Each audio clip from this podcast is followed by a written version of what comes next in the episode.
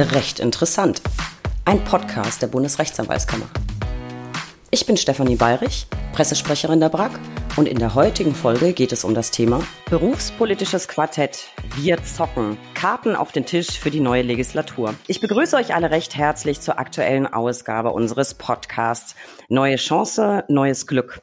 Wenn die Rechtspolitik ein Spiel wäre und wir ein richtig gutes Blatt auf der Hand hätten, was wäre dann? Die Bundestagswahl ist rum und wir setzen die Interessen der Anwaltschaft nun gegenüber einer neuen Regierung durch. Was kommt in den nächsten Jahren auf uns zu? Wo droht Anwälten Ungemach? Und was fordert die BRAC von der Rechtspolitik? Das klären wir heute und zwar in einer sehr illustren Runde. Meine Gäste dürften den ganz treuen Zuhörern schon bekannt sein. Alle sind nämlich Mitglieder der BRAC Arbeitsgemeinschaft Sicherung des Rechtsstaates und waren schon zu Gast in diesem Podcast. Wir bilden heute sozusagen ein anwaltliches und rechtspolitisches Quartett und zwar ganz ohne gezinkte Karten. Ich begrüße Rechtsanwalt und Notar Hans-Ulrich Otto, Präsident der Rechtsanwaltskammer Hamm, Jan-Helge Kestel, Präsident der Rechtsanwaltskammer Thüringen und Rechtsanwalt Professor Christoph Knauer Bauer, sozusagen President of SDPO, Honorarprofessor für Wirtschaftsstrafrecht und strafrechtliche Revision an der Ludwig-Maximilians-Uni in München. Ich freue mich riesig, dass ihr alle zugeschaltet seid und Zeit habt, ein wenig mit mir zu plaudern. Schön, dass ihr da seid. Schönen guten Tag und danke für die Einladung. Wunderbar, dass wir wieder mal dabei sein dürfen. Insofern ist es ja schon fast ein vertrauter Runde sozusagen. Ja, ganz herzlichen Dank auch dafür, dass ich äh, als einziger einen unberechtigten Präsidententitel bekommen habe. Ja, aber ich finde, der muss einfach sein und irgendwann würde ich sagen, Christoph, drucken wir das auch auf ein T-Shirt. Liebe Jungs, ich glaube, ich darf das so sagen. Wir sitzen ja heute quasi in ganz äh, vertrauter und metaphorischer Zockerrunde. Ähm, ich stelle euch ganz kurz ergänzend noch vor. Hans Ulrich, du bist Rechtsanwalt und Notar, Fachanwalt für Arbeits- und Sozialrecht, Dozent für Arbeits-, Sozial- und Gebührenrecht.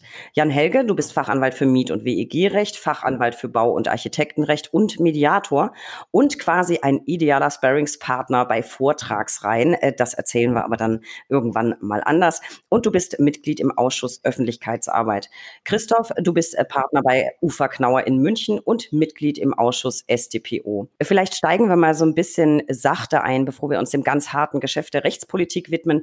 Ihr drei engagiert euch alle ehrenamtlich im Dienste der Anwaltschaft, jeder auf seine Weise und ihr alle seid in einem oder mehreren Ausschüssen der BRAC tätig und dort auch wirklich äh, super aktiv, wie ich finde. Jan Helge, fang du doch mal an an. Warum Ehrenamt? Ich meine, du bist jetzt nicht nur Präsident einer Kammer, sondern auch in gleich zwei Ausschüssen tätig. Das kostet eine Menge Zeit. Und warum opferst du diese Zeit denn für uns? Soll ich ehrlich sein? Manchmal frage ich mich das auch.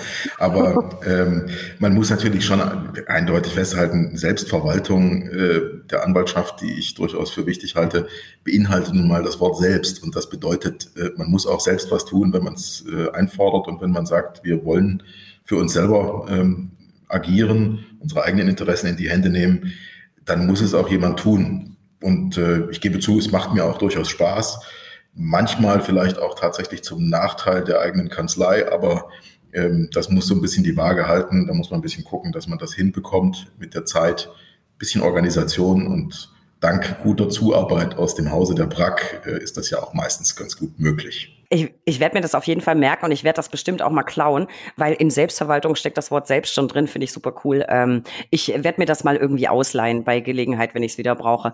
Hans Ulrich, bei dir gleiches, Präsident und Ausschussmitglied. Warum ist dir das Ehrenamt so wichtig? Ich erwähne noch etwas zusätzlich und Mitglied im Vorstand des örtlichen Anwaltvereins, weil auch das ist ein äh, Tätigkeitsgebiet. Naja, also ich sag mal so, dem liegt die Überzeugung zugrunde, dass man vielleicht nicht nur stur auf äh, seine juristische Ausbildung und seine juristische Tätigkeit gucken muss, sondern auch mal in den Blick nehmen muss und den Blick weiten muss, wie ist es denn so berufs- und gesellschaftspolitisch in den Zusammenhängen und da sich zu engagieren, das halte ich für sinnvoll äh, und äh, deshalb mache ich das. Das bin ich eigentlich gewöhnt. Schon als Schüler und Student war ich auch schon in den Selbstverwaltungsgremien. Ist für mich was Normales und was Selbstverständliches.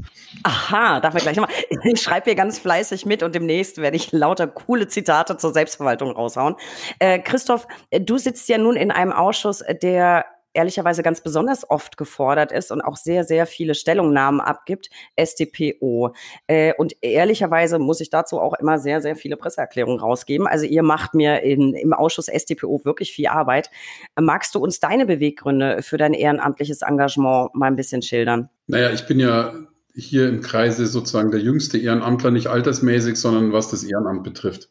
Das äh, hat bei mir bisher nur regionalen Charakter gehabt. Ich bin äh, Vorsitzender der Münchner Juristischen Gesellschaft und mehr bisher nicht gewesen. Ich glaube aber, dass es für einen Verteidiger ganz besonders wichtig ist. Ähm, wir können nicht, wir können nicht meckern darüber, was äh, da mit der SCPO angestellt wird, wenn wir uns nicht darum bemühen, darauf auch Einfluss zu nehmen. Und diese Chance äh, gibt einem dieser ehrenamtliche Job. Und ich muss sagen, trotz der vielen Arbeit haben wir ja auch tatsächlich was erreicht. Ähm, Stichwort zum Beispiel Unternehmenssanktionenrecht, da haben wir unsere Stimme erhoben und sie kam auch an. Und insofern finde ich das auch sehr befriedigend, das zu machen. Ja, stimmt, ihr seid wirklich aktiv. Ich erwähnte es eben schon, sehr viele Presseerklärungen. Da muss ich nochmal nachhaken, Christoph. Äh, täuscht es ähm, oder ist das tatsächlich so, dass besonders viele für die Anwaltschaft und auch für die Mandanten ungünstige Referentenentwürfe aus dem Bereich Strafrecht kommen? Also ich habe immer das Gefühl, da müssen wir immer besonders auf den Tisch schauen. Gut, bei Geldwäsche vielleicht auch.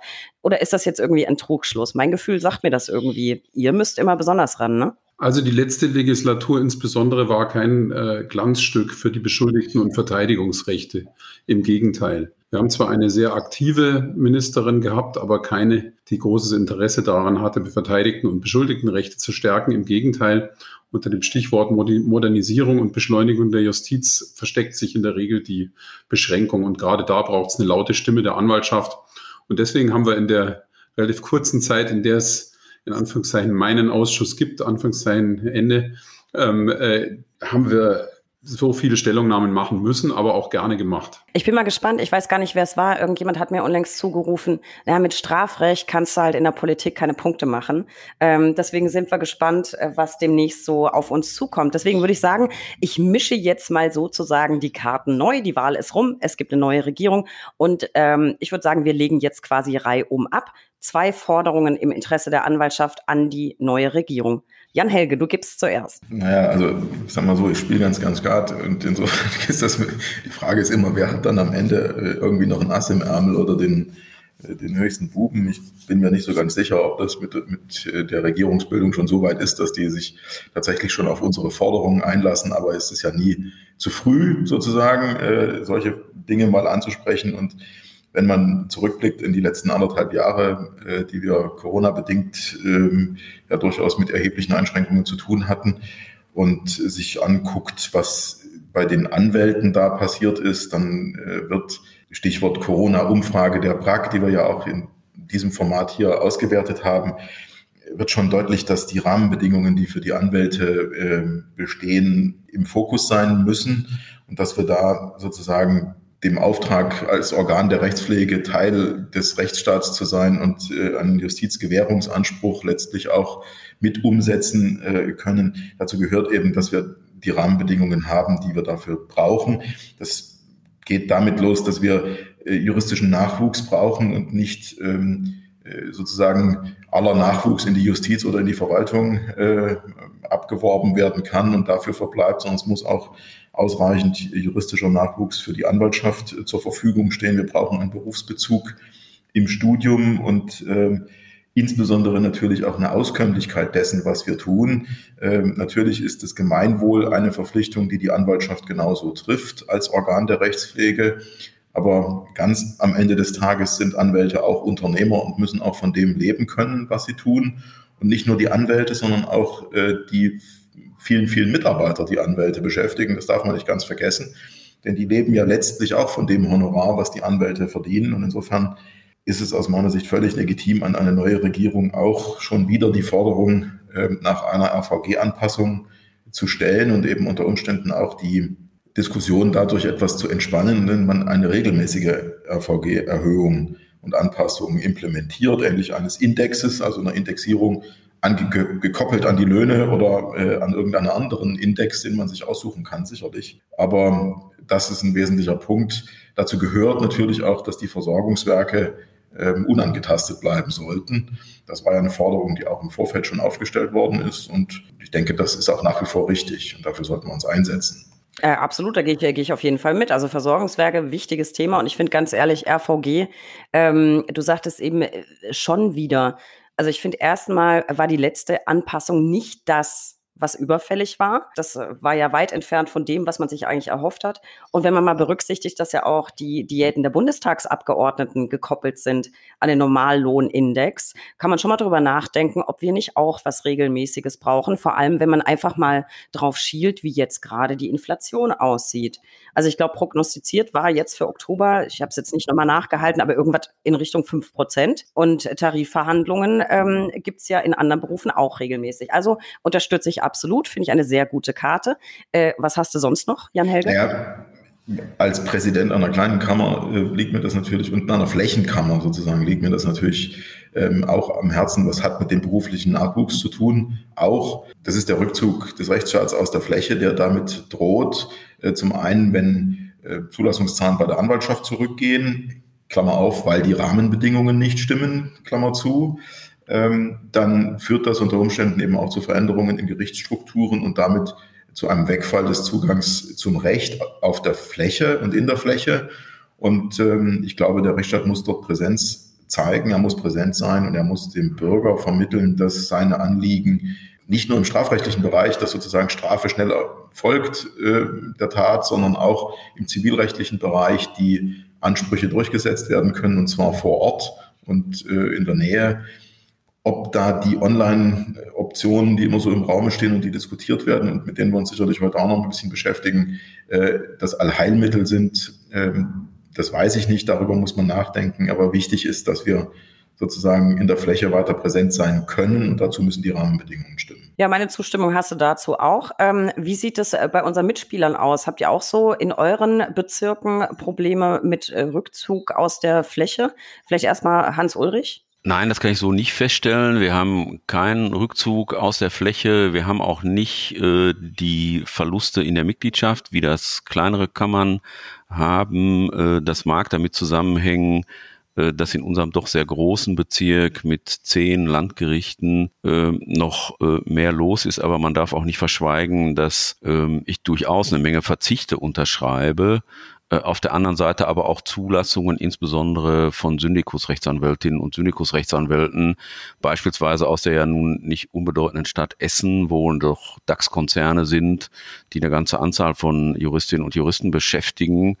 Äh, vielleicht haben wir einfach nur das Glück, dass Dinge, die so unmerklich passieren, bei uns noch gar nicht angekommen sind und durch sowas wie Syndikus-Zulassungen wieder ausgeglichen werden. Also wir haben definitiv keinen Rückgang in der Mitgliederzahl. Herr Christoph, bei dir in, in München ist das natürlich kein Problem. Ne? Da gibt es genug Anwälte. Hast du irgendwas Leuten hören aus Bayern, dass da auch so auf, sag ich mal, auf dem ländlichen Gebiet irgendwie so Probleme bestehen, Anwälte zu finden? Ziehen die sich zurück? Hast du irgendwas gehört?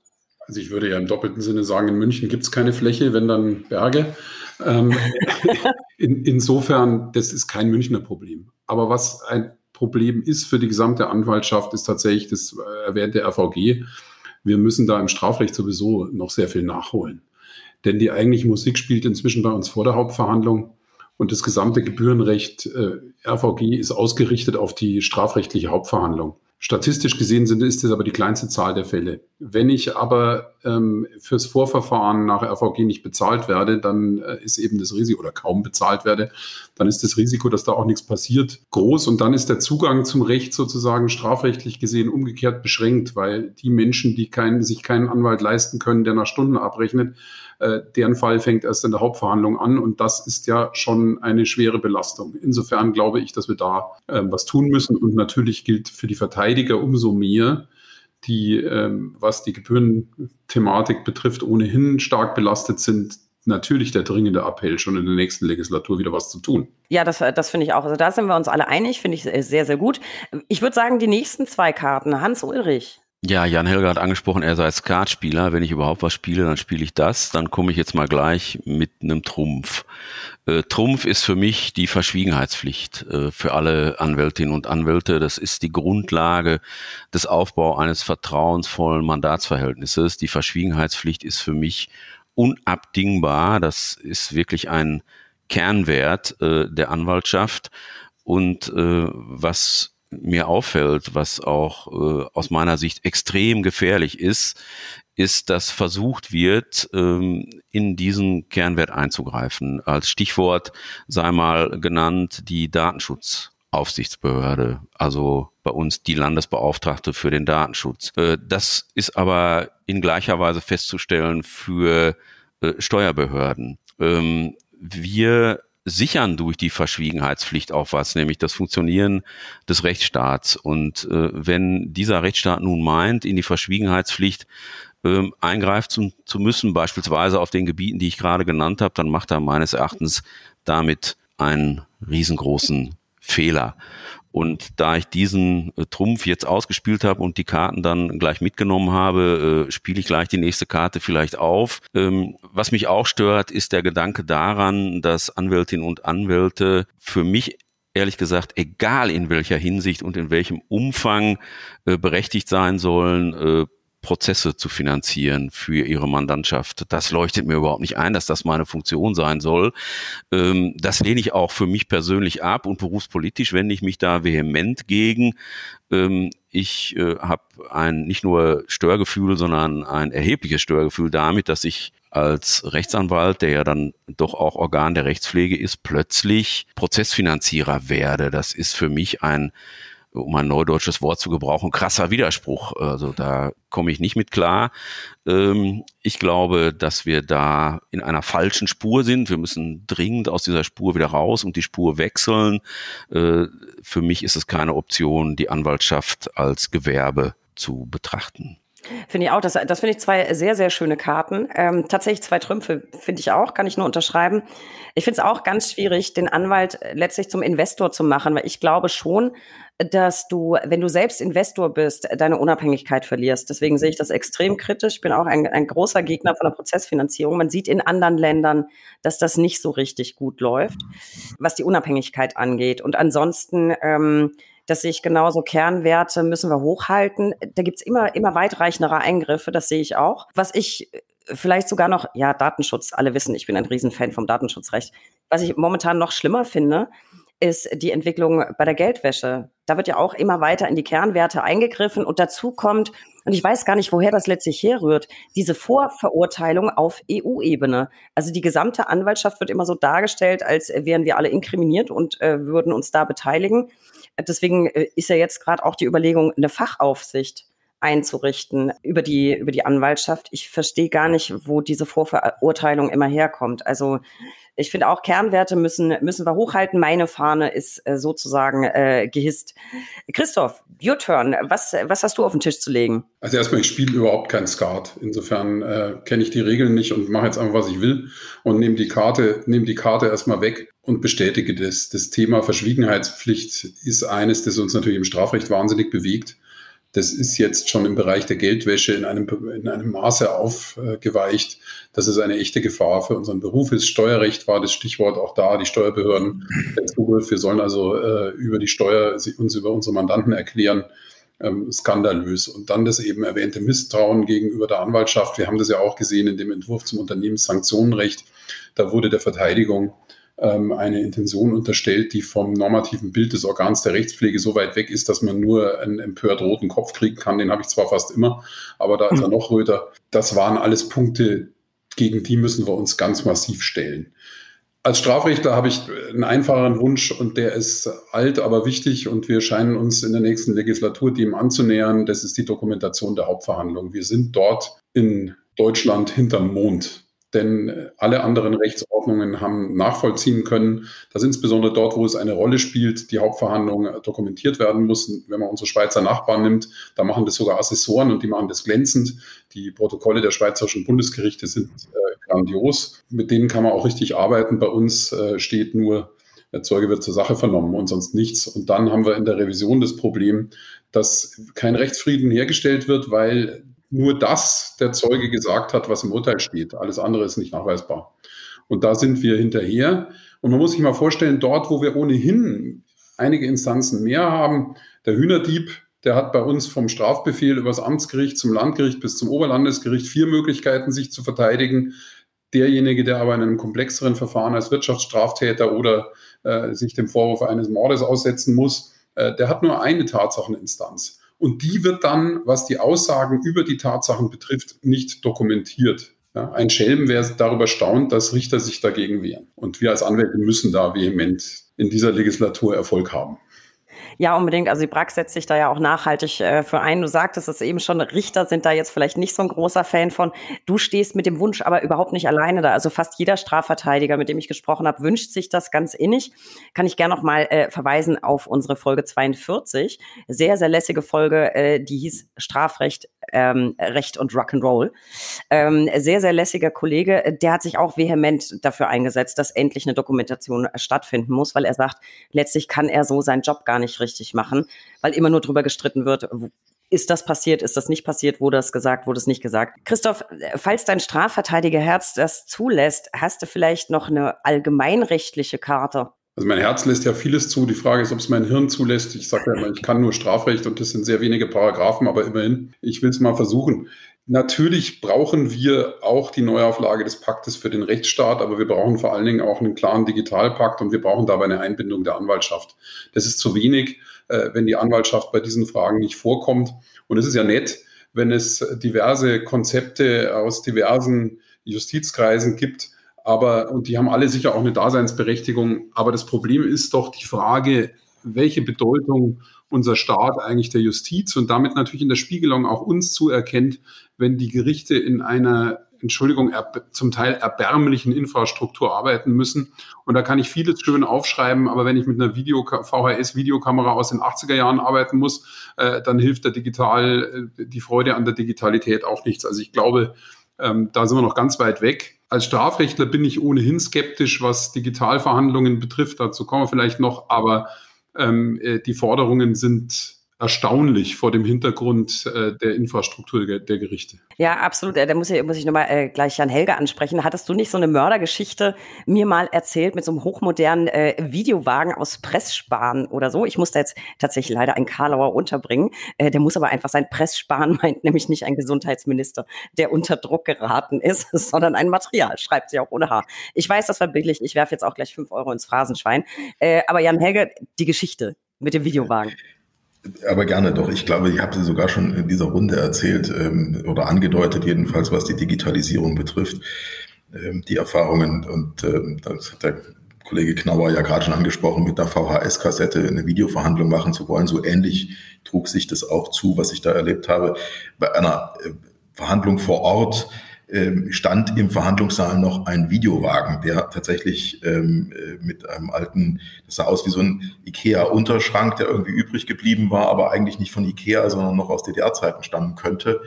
Ähm, und darauf war dann irgendwie mit äh, Gafferband festgeklebt an äh, irgendwelche technischen Utensilien. Und das war sozusagen der, äh, der Wagen, der dann von einem Raum in den anderen geschoben wurde, um Videoverhandlungen äh, bei diesem Landgericht, was ich jetzt nicht namentlich nennen werde, ähm, äh, durchzuführen. Also ich kann das nur unterschreiben. Die technische Ausstattung der Gerichte hinkt dem Anspruch, den die Präsidentinnen und Präsidenten der Oberlandesgerichte und die Präsidentin des BGH in ihrem Positionspapier formulieren, im Moment noch weit, weit hinterher. Und ähm, da müssen wir natürlich dran und das ist völlig richtig zu sagen, wir müssen eine bessere Ausstattung an der Stelle äh, für, die, für die Justiz haben. Äh, nicht zuletzt, damit sie mit uns Schritt hält. Also das, was aktuell ja noch äh, über weite Strecken ja auch passiert, äh, sozusagen unsere per BEA eingereichten Schriftsätze kommen in die große Druckstation, werden ausgedruckt und per Post weiterverteilt, damit ich sie dann hier bei mir wieder einscanne für die elektronische Akte, die ich führe, aber das Gericht nicht.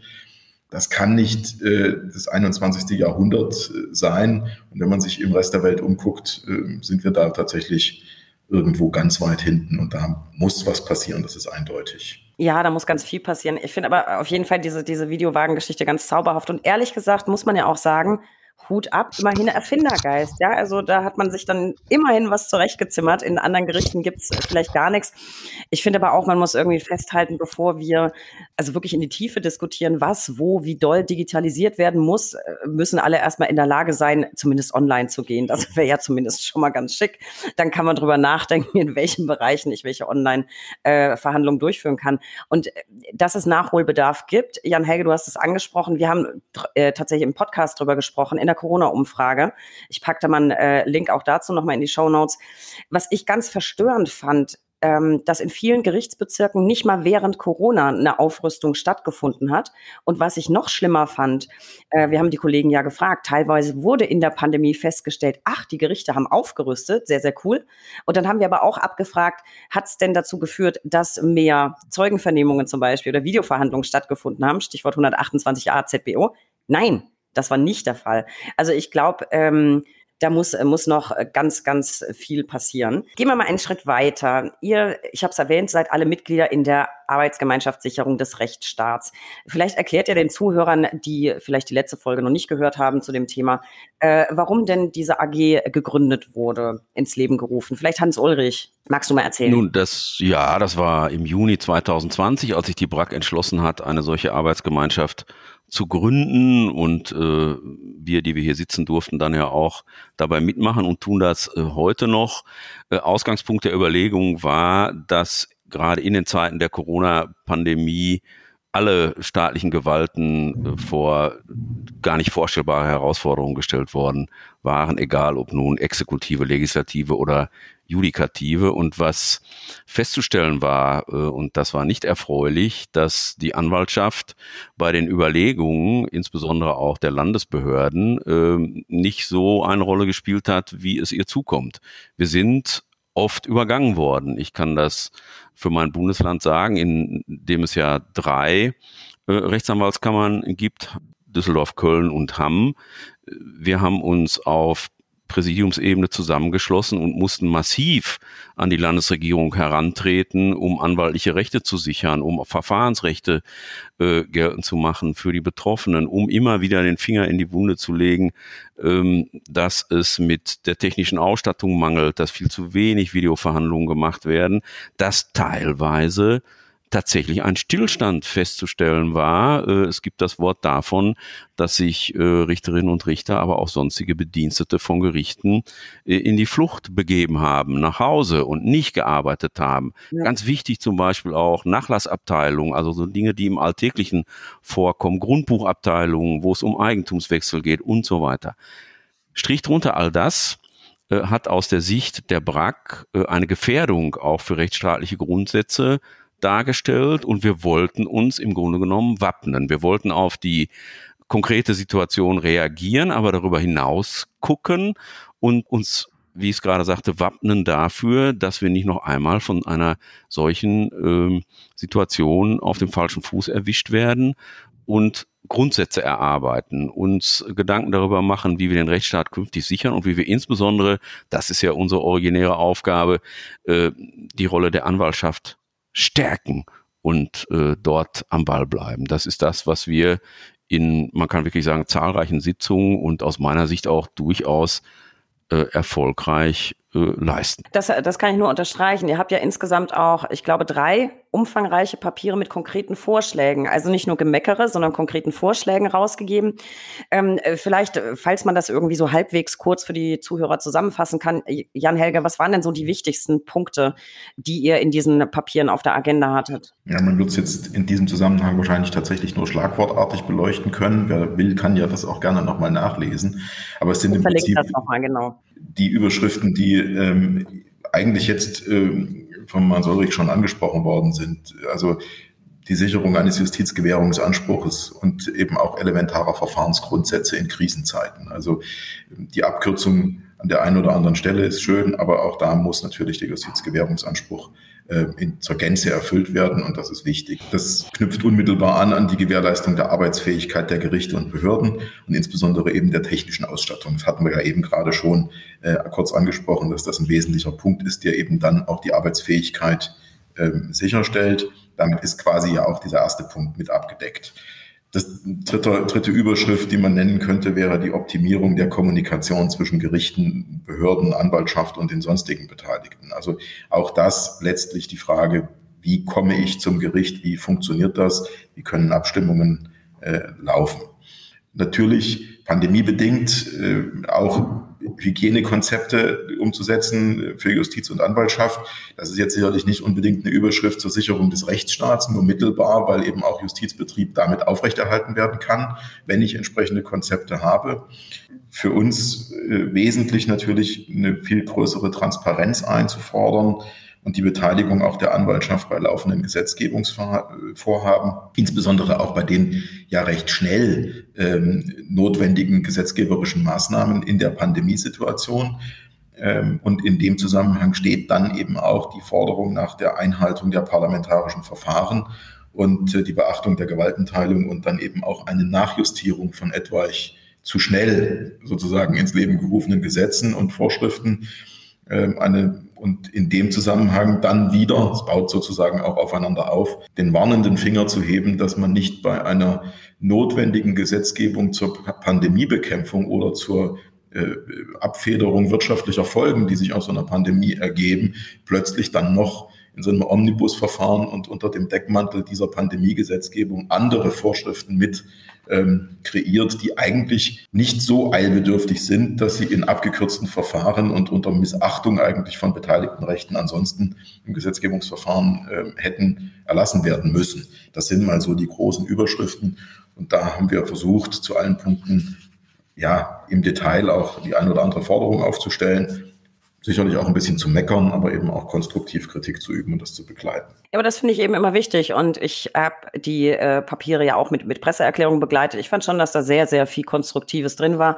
Kritik muss sein, aber dann eben auch Vorschläge, wie man ähm, das zukünftig verbessern kann. Jetzt hast du ein Stichwort genannt, das trifft bei mir ja gleich einen Nerv. Deckmantelgesetzgebung. Da habe ich mich ehrlich gesagt furchtbar drüber aufgeregt. Christoph, da, da ist ja einiges gelaufen, jetzt gerade in Pandemiezeiten. Stichwort äh, Transparenz und Deckmantelgesetzgebung.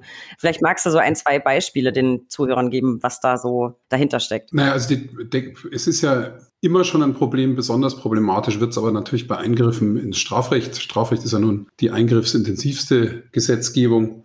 Und da haben wir das schlimmste Erlebnis eigentlich beim zweiten Corona-Steuerhilfegesetz gehabt. Äh, da wurden unter diesem Titel, der ja äh, nun eigentlich klar sagt, worum es geht, nämlich bei Corona-Steuerhilfe, äh, wurden dann die Verjährungsfristen, ich sage mal spöttisch, an den Mord angepasst, weil man damit die Cum-Ex-Fälle erschlagen wollte. Ich habe jedes Verständnis dafür, dass der Staat sagt, äh, einen Schaden wie in Cum-Ex ausgelöst haben soll, den müssen wir irgendwie verfolgen. Andererseits hat der Staat auch an der Stelle lange geschlafen. Und jetzt in so einem Hauruck-Verfahren, in einem äh, Corona-Steuerhilfegesetz eine solche weitreichende Änderung der Strafbarkeit einzufügen, war brutal und war falsch. Und Stichwort Transparenz, das äh, wurde ja schon gesagt. Wir haben häufig erlebt, dass Entwürfe schlicht und ergreifend nur an irgendwelche naheliegenden Kreise oder die Presse gespielt worden sind. Mein schon mehrfach erlebter Liebling, äh, erwähnter Lieblingsentwurf, der Gott sei Dank dann nicht Gesetz geworden ist, das Unternehmenssanktionengesetz, der ist aus dem Bundesministerium der Justiz irgendwie in der Straßenbahn liegen geblieben. Plötzlich hatten ihn irgendwie einige, die anderen hatten ihn nicht. Ähm, und äh, deswegen war dann, wurden dann Stellungnahmen äh, verfasst zu einem Entwurf, den es eigentlich so gar nicht gibt. Und äh, als der dann Referentenentwurf war, war die Frist, glaube zehn Tage, also so lächerlich, dass man dazu eigentlich nicht mehr Stellung nehmen konnte. Das ist einfach hochproblematisch und wir erhoffen uns, dass das jetzt in der laufenden äh, oder in der kommenden Legislatur besser wird. Ja, das, das muss man unbedingt hoffen. Und letztlich, das ist traurig, aber zehn Tage war ja fast noch entspannt. Also wir hatten in Pandemiezeiten, da hatte ich ein, zwei Verbändeanhörungen gesehen, Frist zwei Tage. Also ich meine, und alle, die in unseren Ausschüssen arbeiten, machen das ehrenamtlich neben ihrem Job.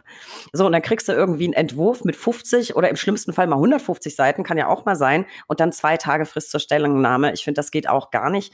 Ähm, da hauen wir auch wirklich immer wieder auf den, auf den wunden Punkt sozusagen, ähm, weil ich finde, die Anwaltschaft muss einfach früher eingebunden werden. Wir sind als Rechtsanwender die Experten und nicht ohne Grund haben wir diese ganzen Fachausschüsse, die auch kurzfristig, aber halt nicht ich sag mal, nicht über Nacht Stellungnahmen abgeben können. Also ich, ich hoffe, dass sich da in der neuen Legislatur einiges ähm, ändern wird, weil das, das muss einfach anders laufen künftig. Was wäre so, was wäre so euer Tipp? Was, was könnte man ähm, denn künftig noch machen, um vielleicht verstärkt die Transparenz einzufordern und eben solche Deckmantelgesetzgebung verhindern. Also ich meine, wir haben jetzt diese Positionspapiere, ich gebe Presseerklärungen heraus. Was könnte man sonst noch tun, um darauf aufmerksam zu machen, dass es so nicht geht? Äh, vielleicht Hans Ulrich. Gegenhalten, weitermachen, sich nicht entmutigen lassen. Äh, wenn man genervt ist, und das ist man von solchen Umständen, wie sie gerade äh, beschrieben worden sind, äh, gleichwohl weitermachen und äh, reden, äh, mit äh, Entscheidungsträgern reden. Wir alle, denke ich, haben Netzwerke, wir alle kennen Leute. Äh, wenn wir Glück haben, kennen wir auch noch solche Leute, die einen Einfluss geltend machen können. Äh, und diese Kanäle müssen wir nutzen, nicht nur institutionell, sondern auch individuell, äh, wenn wir uns schon ehrenamtlich engagieren. Äh, und das ist etwas, das ist eine ständige Aufgabe. Und äh, naja, aufgeben gilt nicht. Nee, aufgeben gilt nicht. Das heißt, ähm, Jan Helge, du setzt dich wahrscheinlich auch auf, auf Landesebene für diese Themen ein, oder? Ja, das ist schon qua Amt natürlich so, dass man das tut. Äh, ich habe natürlich noch den Vorteil, kann ich ja fast sagen, dass in Thüringen es nur eine Rechtsanwaltskammer gibt und ich nicht äh, mich mit noch zwei Kollegen oder einem weiteren Kollegen oder Kollegin abstimmen muss, wenn ich mit dem Minister sprechen will. Das kann ich auch direkt tun und natürlich tut man das. Ähm, aber es ist genau das, was Herrn Solrich gerade gesagt hat. Manchmal ist man frustriert und meint, das bringt alles gar nichts, das schmeißt man den ganzen Kram hin. Ähm, ich glaube, das wäre der falsche Weg. Äh, man kann sicherlich nicht mit Guerillataktiken arbeiten, aber äh, man muss, glaube ich, schon mit etwas mehr Nachdruck die Interessen der Anwaltschaft äh, vertreten. Und ich glaube, äh, wir müssen da etwas lauter werden, so insgesamt. Ähm, und vielleicht auch bei der einen oder anderen anderen Berufsgruppe auch der freien Berufe mal schauen, wie die das so machen. Also wenn ich jetzt mal einfach den, von den Schwarzkitteln, die wir sind, zu den Weißkitteln überblende und sage, wie setzen die Ärzte ihre Forderungen durch, ähm, dann habe ich manchmal den Eindruck, da herrscht ein etwas größerer äh, Chorgeist, will ich es mal nennen. Es soll nicht negativ konnotiert sein. Ähm, da ist, glaube ich, das Interesse, ähm, die eigenen Forderungen durchzusetzen, in der Fläche etwas größer und auch die Bereitschaft dafür etwas einzusetzen. Insofern ist das sicherlich äh, auch eine Idee oder ein, Wunsch meinerseits, dass die Kolleginnen und Kollegen jeder für sich auch an den entsprechenden Stellen mal den Mund aufmachen und nicht nur auf einer Kammerversammlung meckern oder beim Anwaltsverein meckern, dass die Vorstände oder die Präsidien nichts tun, sondern eben auch selbst mal äh, aktiv werden. Ähm, soll jetzt kein Bashing sein, aber könnte mir vorstellen, dass auch da in der Fläche durchaus etwas lautstärker die anwaltlichen Interessen vertreten werden können. Ich habe das gar nicht als, als Bashing jetzt verstanden, sondern eher als äh, freundlicher Appell doch an alle Kolleginnen und Kollegen, ähm, sich auch stark zu machen für die Interessen der gesamten Anwaltschaft. Das kann man ja auf vielfältige Weise. Also auch wenn man nicht im Kammervorstand ist. Ähm, ähm, Christoph zum Beispiel schreibt sehr viel kritische Aufsätze, ist auch immer wieder mal bei uns in, in den Editorials oder ähm, mit, mit, dem, mit dem Aufsatz. Und da äußerst du dich ja auch sehr, sehr kritisch zur Rechtspolitik. Klar, immer in Strafsachen, aber das ist halt nun mal eben dein Thema. Ähm, aber so kann man das ja durchaus auch gut machen. So, ähm, gehen wir mal vielleicht noch einen Schritt weiter. Äh, wir haben ja diverse Forderungen an die neue Regierung, finde ich alles gut. Wie gesagt, gleich jetzt anbringen, bevor es zu spät ist. Ein großes Thema wird ähm, weiterhin tatsächlich Thema Digitalisierung sein und Online-Verfahren. Da haben wir uns alle ja auch schon drüber ausgetauscht. Vielleicht mal so aus eurer Sicht, bezüglich eurer Tätigkeitsgebiete. Die sind ja nun ganz unterschiedlich, deswegen ist die Runde heute so spannend. Ähm, äh, was sind so eure Wünsche bezüglich Online-Verfahren und was sind so die Punkte, auf die man eurer Auffassung nach achten müsste? Äh, Jan Helge. Also ich bin ja nun Fachanwalt in zwei unterschiedlichen Bereichen. Im, im Bereich des Miet- und Wohnungseigentumsrechts, gerade beim Mietrecht, ähm, fällt mir zu dem Thema Online-Verfahren oder Online-Zugang ein, dass es definitiv so sein muss, dass natürlich auch der normale Bürger ohne Anwalt ähm, in der Lage sein muss, wenn es denn nur noch Online-Verfahren gibt, auch da zu seinem Recht zu kommen. Natürlich ist es immer besser, er macht es mit dem Anwalt. Insofern, ähm, ich glaube, du hast es irgendwann mal Anwaltsknopf genannt in so einem Online-Antragsformular. Ich wollte gern Button. Keiner will den Button. Aber Alle wollen Schaltfläche. Ich war für Button. Ähm, also das ist das eine. Das heißt, man muss die Zugangs, ähm, man darf die Zugangshürden bei so einer Implementierung eines Online-Zugangs nicht zu hoch legen, meiner Meinung nach. Teil 1 und für das zweite Rechtsgebiet, äh, was ich so betreue und mit dem ich mich viel beschäftige, das Baurecht, da liegt mein Herz dann darin, dass eben auch größere Datenmengen äh, verschickt werden können, einigermaßen sinnvoll äh, und eben nicht dann, wenn es äh, zu voluminös wird, plötzlich der elektronische Rechtsverkehr nicht mehr funktioniert. Das wären so die beiden Dinge, die aus meiner Sicht jetzt für meine Fachgebiete relevant sind. Ähm, ich glaube halt, dass wir aufpassen müssen, dass wir nicht am Ende zu KI-gestützter Entscheidungen kommen, sondern dass da ein Menschenvorbehalt immer noch bleibt. Das gilt, glaube ich, für alle Rechtsgebiete, äh, soweit man es einsetzen kann, sondern äh, das wäre so ein ganz wesentlicher Punkt, dass wir, glaube ich, da nicht zu sehr auf künstliche Intelligenz setzen, sondern am Ende immer noch noch einen Menschen haben, der eine Entscheidung trifft und der mit einer entsprechenden Ausbildung als Richter oder Richterin dann äh, darüber guckt und sagt, was dann am Ende die Entscheidung sein soll. Das glaube ich auch. Und du hast ja, KI ist ja so ein weites Feld. Du hast ja nicht nur die Möglichkeit, das am Ende zur Entscheidung einzusetzen, sondern auch schon ähm, beim Beginn von einem Verfahren, also durch, keine Ahnung, ich bin ja jetzt kein ITler, aber ich kann mir vorstellen, da wird irgendwas vorgefiltert, ne? wenn du irgendwelche Formulare hast, ähm, Abfragemasken und äh, da glaube ich, bist du ganz schnell in, in dem Bereich, ähm, wird äh, vielleicht das Recht auf äh, rechtliches Gehör eingeschränkt, wenn ein Algorithmus gewisse Dinge vorfiltert. Äh, aber da bin ich kein Experte. Es bleibt auf jeden Fall äh, spannend. Äh, Hans-Ulrich, aus deinem Bereich, was kannst du zum Thema Online-Verfahren beitragen? Wünsche, Sorgen, wichtige Punkte? Ich mache Arbeits- und Sozialrecht. Ähm, da hätte ich schon Wünsche, aber äh, Sorgen mache ich mir äh, eher dahingehend, äh, ob es überhaupt so schnell Online-Verfahren geben wird, wie es nun allseits propagiert wird. Da sind wir wieder bei dem Punkt, den wir auch jetzt in dieser Diskussion schon hatten. Es soll ein einheitliches Justizportal in der gesamten Bundesrepublik Deutschland geben. Das ist als Forderung super. Finde ich gut. Äh, da sage ich sofort, wo kann ich unterschreiben. Äh, aber gibt es das wirklich? Gibt es das schnell? Äh, wie ist die technische Ausstattung? Auch noch des letzten Amtsgerichts, äh, jetzt muss ich vorsichtig sein, dass ich hier keine Kritik kriege, ich sage jetzt mal des letzten Amtsgerichts im Sauerland, äh, die ist heute noch nicht gegeben. Äh, und ich sehe gar nicht, dass bei der Vielzahl von Gerichten, die wir hier im Bezirk haben, die jetzt durch ein Fingerschnippen plötzlich hergestellt wird. Äh, also diese ganze Diskussion um Online-Verfahren, da kann man sehr gut drüber diskutieren. Da kann man über Streitwertgrenzen reden, da kann man über die Tools reden, da kann man über Anwaltsbuttons sprechen, um nicht das, das schlimme Wort Anwaltsschaltfläche äh, zu benutzen. In der gesamten Digitalisierung ist für mich eines unabdingbar. Auch die private Partei, die Bürgerin der Bürger, muss immer wieder gesagt kriegen und die Möglichkeit haben, aus diesen online gesteuerten Verfahren auszusteigen und zur Anwältin und zum Anwalt zu gehen. Und das ist etwas, was implementiert werden muss in solche Verfahren. Und ähm, äh, über KI zu reden, äh, ist auch schön und gut, aber am Ende erwarte auch ich, dass eine Richterin oder ein Richter eine Entscheidung trifft. Und wenn ich mir mal so Felder angucke wie Beratungshilfe ne, und ich dann über Chatbots rede, auch so ein neu modernes Wort, da frage ich mich, ob die Klientel die Beratungshilfe in Anspruch nehmen muss, um zu ihrem Recht zu kommen, ob die dafür einen Chatbot kriegen sollte oder nicht vielleicht doch einen Zugang zu einer Rechtspflegerin oder einem Rechtspfleger. Das jetzt mal als großes Fragezeichen so dahingestellt. Also Wünsche ja. im Arbeits- und Sozialrecht speziell habe ich jetzt keine. Ich warte einfach ab, was kommt und dann mache ich das, was zur Verfügung steht und mir sinnvoll erscheint. Ja, ich bin, ich finde, es sind alles wirklich spannende Themen. Ich habe ebenso große Fragezeichen wie du in ganz vielen Bereichen und der ein oder andere hat sich ja vielleicht schon mal durch so ein äh, Chatbot-Tool durchfrickeln müssen. Äh, meistens äh, gerne genutzt von großen Telefongesellschaften. Da sind ja auch nur irgendwelche Antworten hinterlegt, äh, die man da eingepflegt hat und häufig funktioniert das überhaupt nicht. Dann rufst du am Ende doch die Hotline an.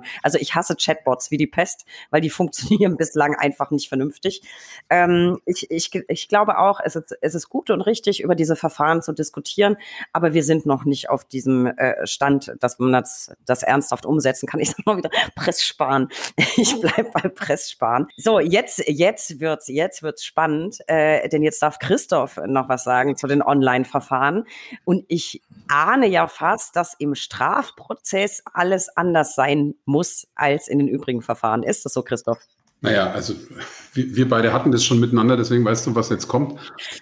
Im Strafprozess darf es keinen Online-Prozess geben. Jeder von uns, der in der Pandemie Menschen über Video kennengelernt hat und sie dann einmal persönlich gesehen hat, war bei mir heute übrigens wieder so, weiß, dass der Eindruck über Video täuscht und dass die Menschen im Original ganz anders sind und auch ganz anders aussehen. Und da im Strafprozess der Eindruck des Angeklagten, aber auch der Eindruck der Zeugen das zentrale Mittel der Findung der Überzeugung des Gerichts sind, kann die Hauptverhandlung nicht per Video stattfinden. Wir können einige Dinge auf Video verlagern. Das mag mit gewissen Vernehmungen funktionieren. Das mag auch funktionieren bei Anhörungen im Strafvollzug. Auch dazu haben wir Stellung genommen.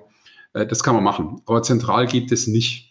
Digitalisierung im Strafprozess heißt auch aus meiner Sicht ganz, ein, was ganz anderes. Wir haben eine Strafprozessordnung von 1871, die aus, in ganz vielen Bereichen für die digitale Welt nicht gemacht ist. Es gibt nur ein Beispiel, das ist der Umgang mit den unendlichen Datenmengen, deren Sichtung, die, der Zugang über die Akteneinsicht für die Verteidigung. Es werden ja in Großverfahren LKW-weise übertragen Daten äh, gesichert. Und dieser Frage müssen wir uns stellen, was bedeutet die Digitalisierung für den Strafprozess? Und da sage ich nicht so viel, wenn ich sage, der Ausschuss STPO wird sich das äh, sozusagen in der nächsten Legislatur auch vornehmen. Das ist Digitalisierung, aber die Videohauptverhandlung darf nicht kommen und kann auch nicht kommen. Ja, ich glaube auch, dass es tatsächlich im Strafprozess muss man das anders bewerten als in anderen Verfahren. Und ich gebe dir recht, äh, per Video sehen die Leute anders aus. Und weißt du warum? Weil du in Zoom hast du so einen Knopf, einen Button, mit dem kannst du schön die Falten wegbügeln. Also ich bin sehr gespannt, Wo wenn wir alle der? aus dem Homeoffice, ja, ja, wenn wir alle zurück aus dem Homeoffice ins Büro kommen, äh, sind wir wahrscheinlich alle erstaunt, wie alt plötzlich alle aussehen. Ähm, was ich unlängst gelesen habe zum Thema ähm, KI im Strafverfahren, ähm, oder im Ermittlungsverfahren. Da müssen wir, glaube ich, eine andere Folge, eine eigene Folge dazu machen. Das wird sehr, sehr spannend. Und zwar habe ich von Plänen gelesen, KI einzusetzen bei der Sichtung und Auswertung von Kinderpornografie. Ähm, Trefferquote ist angeblich unterirdisch, aber äh, Menschen können diese Massen nicht sichten. Aber da müssen wir, glaube ich, eine eigene Folge machen. Das sprengt heute den Rahmen. Äh, ist gesetzt, Christoph, mach mal irgendwann. Ähm, so, also alle Punkte, finde ich, kann man einfach nur voll unterstützen. Ich gucke jetzt auf den Tisch. Jeder hat gelegt. Ich weiß gar nicht, wer gewonnen hat. Ich würde sagen, die Anwaltschaft hat gewonnen. Jetzt werden wir aber noch so ein bisschen privat. Ihr kennt das schon. Ich weiß jetzt, Jan Helge spielt Skat, Christoph nicht, Hans Ulrich auch noch. Äh, er auch nicht. Was spielt ihr? Spielt doch, ihr überhaupt doch, Karten? ich spiele schon Skat, äh, aber ganz wenig. Ich bin nicht so der Spieletyp, wenn ich das mal so sagen darf. Äh, äh, Skat kann ich aber, äh, wenn es sein muss, äh, kann ich da auch mithalten, aber das habe ich echt schon lange nicht mehr gemacht. Christoph, spielst du irgendein Kartenspiel oder gar nicht? Also wir scheinen uns da sehr ähnlich zu sein, Herr Otto. Ich bin nicht der Spieler. Allerdings, wenn ich spiele, dann äh, äh, spiele ich natürlich verbissen und auf den, auf den Sieg setzen. Das ist ja klar, deswegen mag mich keiner beim Spielen. Aber das ist das Strafverteidiger-Schicksal, nicht gemocht zu werden. Ich kann aber kein Skat. Ähm, ich spiele Romme äh, mit der Familie und äh, ich kann ganz gut Schafkopf. Das, äh, mein Großvater war Richter, der konnte Schafkopfen wie kein anderer.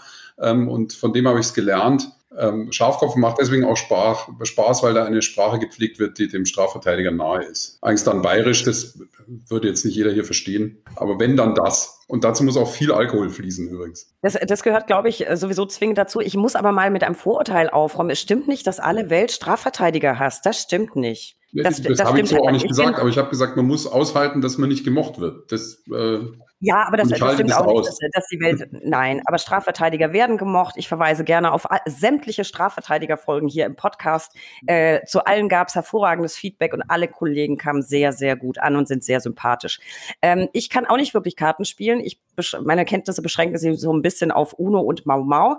Es gibt aber tatsächlich eine äh, Mädelsrunde, die verzweifelt versucht, mir Doppelkopf beizubringen. Ich habe tatsächlich schon zwei oder dreimal gewonnen. Das Problem ist, ich habe überhaupt keine Ahnung, wie und warum. Ich habe halt gewonnen. Also ich bleib da irgendwie dran, äh, weil irgendwie finde ich es äh, find ganz lustig. So, jetzt waren wir schon beim Kartenspiel. Das ist jetzt schon so ein bisschen freizeitmäßig. Das heißt, wir kommen zu meiner persönlichen Lieblingskategorie, den drei Ls. Der Buchstabe L kann für so vieles stehen. Lieblingspannen, Lieblingsgerichte, Lieblingsurteile. Und da wir heute drei Gäste haben, äh, würde ich sagen, wir teilen auf. Jeder kriegt ein L.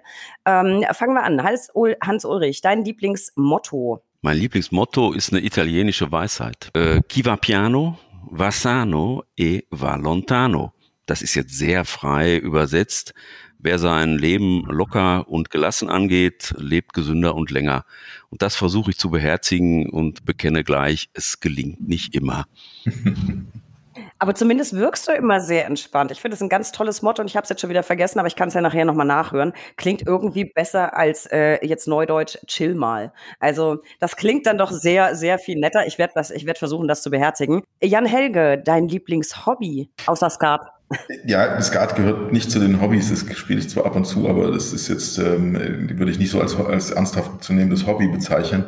Äh, was ich tatsächlich gerne tue und äh, auch versuche regelmäßig zu tun, ist Kegeln. Ähm, also nicht Bowling, sondern tatsächlich Kegeln, also die etwas kleineren Kugeln ohne Loch mit nur neun Pins. Ähm, das mache ich schon seit, naja, fast 30 Jahren inzwischen mit einer festen Gruppe. Ähm, soweit es geht, einmal die Woche tatsächlich. Also das ist ein, man könnte jetzt fast sagen, es artet den Sport aus, aber das glaubt mir meine Frau immer nicht, dass das auch Sport ist. es fließt natürlich auch das ein oder andere Bier nebenher. Und insofern, das würde ich schon als mein Lieblingshobby bezeichnen. Vielleicht noch ein bisschen Golf nebenbei mit dem ganz kleinen Ball, aber Kegeln ist schon das, was äh, am meisten stattfindet. So, und das musst du deiner Frau sagen, das ist Sport. Es heißt auch Kegelsport. Äh, ich kann es nicht. Meine Hände sind tatsächlich zu klein. Also ich kann die Kugel nicht, nicht halten. Ich krieg das nicht hin. Ähm, und Bier ist ja in dem Zusammenhang nur isotonisches Sportgetränk. Das ist auch völlig in Ordnung. Macht ihr dann am Ende auch so äh, eine Verlosung, so, so eine Art Schrottwichteln für die Pudel und so? Ja, es gibt äh, tatsächlich eine Meisterschaft, die ausgewertet wird und äh, es gibt einen äh, Pokal für den, der sozusagen am besten war. Wir spielen also tatsächlich Meisterschaften aus in unserer kleinen Runde und es gibt tatsächlich auch einen Pokal für den Rattenkönig. Also ich glaube, da gibt es unterschiedliche Bezeichnungen für die Pudel oder Ratte, also den, den Wurf an die Bande. Und ähm, wer da im Verhältnis zu seiner Anwesenheit an den Kegelabenden äh, die meisten geworfen hat, kriegt dann auch diesen Rattenpokal, nennen wir ihn. Aber äh, das ist äh, ja alles mehr Spaß. Also das ist kein Verein sonst. Möchtest du uns verraten, welchen von beiden Pokalen du schon öfter gewonnen hast oder lieber nicht? Also den Rattenpokal habe ich tatsächlich noch nicht gewonnen äh, oder mir mitnehmen müssen, muss man ja sagen. Den anderen hatte ich tatsächlich schon mal bei mir stehen, ja, in der Tat. Aber auch nur einmal gut. in den 30 Jahren, glaube ich, oder zweimal. Also insofern, so doll ist es Nein. nicht. Immerhin, ist doch ganz großartig. So, und jetzt kommen wir von dem isotonischen Getränk zu einem anderen Getränk. Äh, Christoph, von dir hätte ich gern gewusst, welchen Wein trinkst du am liebsten? Dein Lieblingswein? Also erstmal bin ich wahnsinnig froh, dass du nicht nach dem Hobby gefragt hast, denn meine Frau würde sagen, sein Hobby ist Jura. Ähm, und das ist ja irgendwie super peinlich. Ähm, insofern bin ich hm. neidisch auf so ein äh, Hobby wie, wie, wie das eben geschilderte. Allerdings könnte man sagen, mein zweites Hobby ist Wein. Ich gehöre zu den Menschen, die mehr Wein einkaufen, als ich je trinken kann. Äh, und dann liegt er im Keller und ich schaue ihn an und freue mich und natürlich hole ich ihn auch viel zu oft hoch. Das ist auch viel ungesünder als der Kegelsport. Also insofern hoffe ich, dass da wenigstens der Ausgleich mit viel Bier stattfindet, ähm, damit ich mich nicht so schlecht fühle.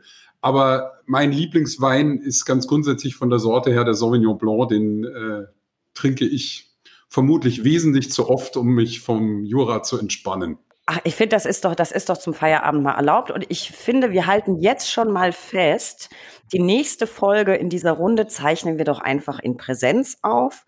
Und ich würde sagen, in München in einem Keller oder so. Dann können wir nämlich auch mal alle begucken, was da so rumsteht und äh, zwischendrin auch noch quasi die Stimmchen ölen. Äh, ich ich würde sagen, das haben wir jetzt unter Zeugen einfach mal so festgehalten, Christoph. Verstanden. Äh, das, das, kommt davon, wenn man im Podcast sowas verrät und dann äh, haben es auch gleich alle gehört. Das war, das war großartig. Jungs, ich danke euch. Das war eine sehr, sehr schöne Folge. Lieber Hans-Ulrich, lieber Jan-Helge, lieber Christoph, es war mir eine Ehre, dieses wichtige Thema neue Legislatur heute mit euch in dieser Runde zu zocken. Tausend Dank, dass ihr ihr für uns Zeit hattet. Ein Wort an unsere Zuhörer. Besucht bitte unsere Seite www.brack.de mit tagesaktuellen Infos rund um die Anwaltschaft. Abonniert unbedingt diesen Podcast. Wir freuen uns über jeden neuen Zuhörer und folgt uns auf Instagram unter recht unterstrich interessant. Und gerade bei dieser Folge unbedingt einen Blick in die Show Notes werfen. Da habe ich euch ganz viele äh, Infos zu meinen Gästen und auch zu den Positionspapieren zusammengestellt. So, ich, ich glaube, das, das war's. Die Karten liegen alle auf dem Tisch. Äh, den Keller gucken wir uns das nächste Mal an. Es war mir ein Fest. Ich würde sagen, so in sechs Monaten oder in einem Jahr gucken wir nochmal, was denn aus unseren Wünschen geworden ist. Das würde ich vorschlagen. Ich danke euch sehr und wünsche euch noch einen schönen Tag. Ganz, ganz Dankeschön. Danke. Tschüss. Tschüss.